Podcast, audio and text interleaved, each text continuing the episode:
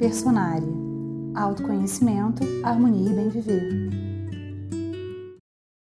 É bem comum as pessoas reclamarem, principalmente dos seus parceiros, antes de tudo, reclamarem da rotina, das brigas, do cansaço, das, dos problemas na comunicação.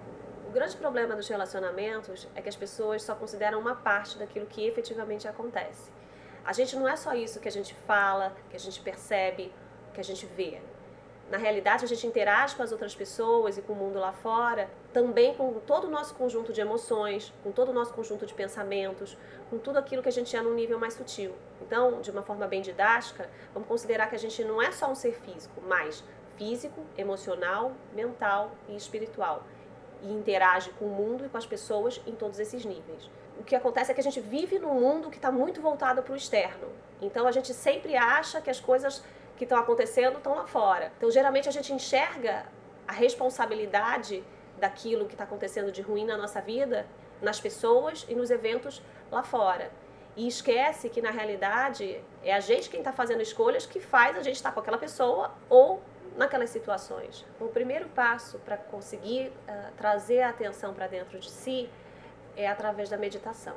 Eu sei que é um tema recorrente, né? as pessoas falam, ah, mas muita gente fica na dúvida de como a meditação vai ajudar. É justamente nesse sentido, de poder desligar um pouquinho disso que está fora, trazer a atenção para dentro e começar a fortalecer essa percepção e essa consciência para dentro de si e não para fora. Internamente a gente tem ferramentas para lidar com esses dois âmbitos internos da gente.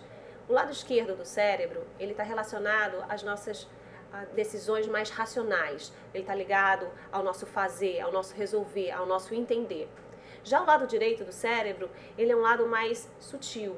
Ele procura perceber aquilo que é abstrato, aquilo que é sentido. Está mais relacionado às questões do sentido que do fazer. No nosso dia a dia, tudo está sempre chamando atenção lá para o lado de fora. Né? A gente acaba utilizando muito as nossas habilidades do lado esquerdo porque a gente quer fazer, quer resolver, quer entender. E o nosso lado esquerdo fica tão hiperativado com as atividades do dia a dia que estão o tempo todo exigindo da gente, que a gente acaba realmente esquecendo esse lado mais receptivo, mais intuitivo, mais tranquilo até.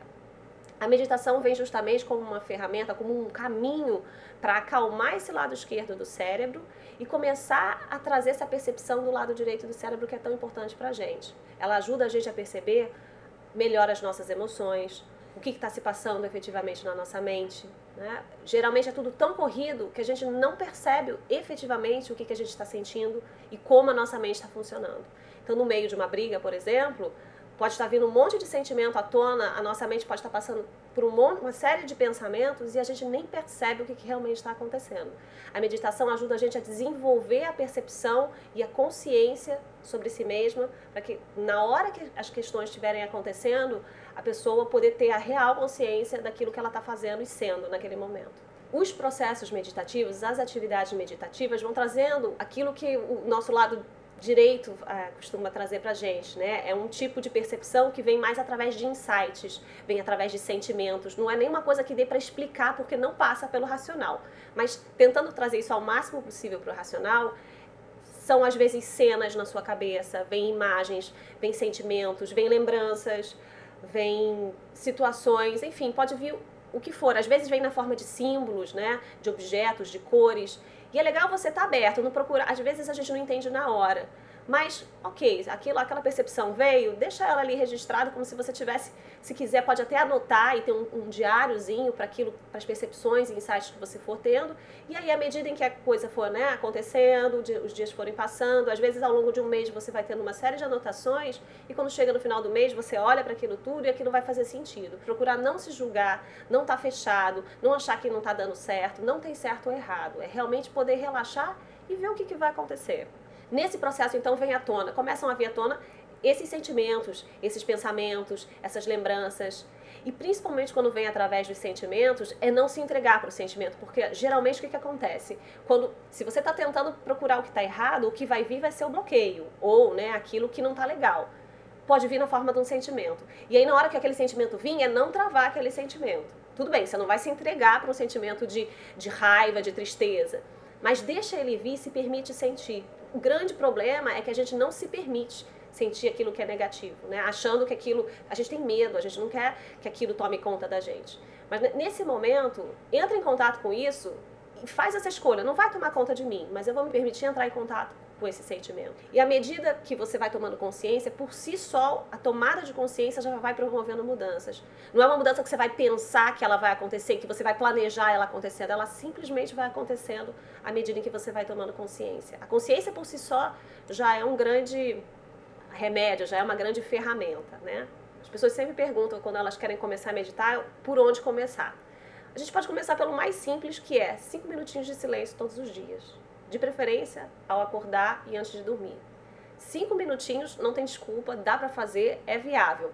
Claro que quando você for se propor a fazer isso, sua mente não vai querer parar, você vai achar um saco, vai achar chato, mas o importante é que você tenha persistência. E cinco minutinhos dá pra gente ter persistência e não tem desculpa para não fazer. Caso você queira aprofundar realmente em atividades meditativas, é legal você experimentar vários tipos de atividades meditativas, né? Pode ser um grupo de meditação, pode ser uma linha espiritualista de meditação. Existem inúmeros tipos de meditação que você pode buscar. O importante é, não é fazer uma vez e achar que não gostou. Vai, frequenta durante um mês, né? Procura vários professores de, né, se procurar yoga, por exemplo não é fazer uma aula e achar que gostou ou não gostou de yoga.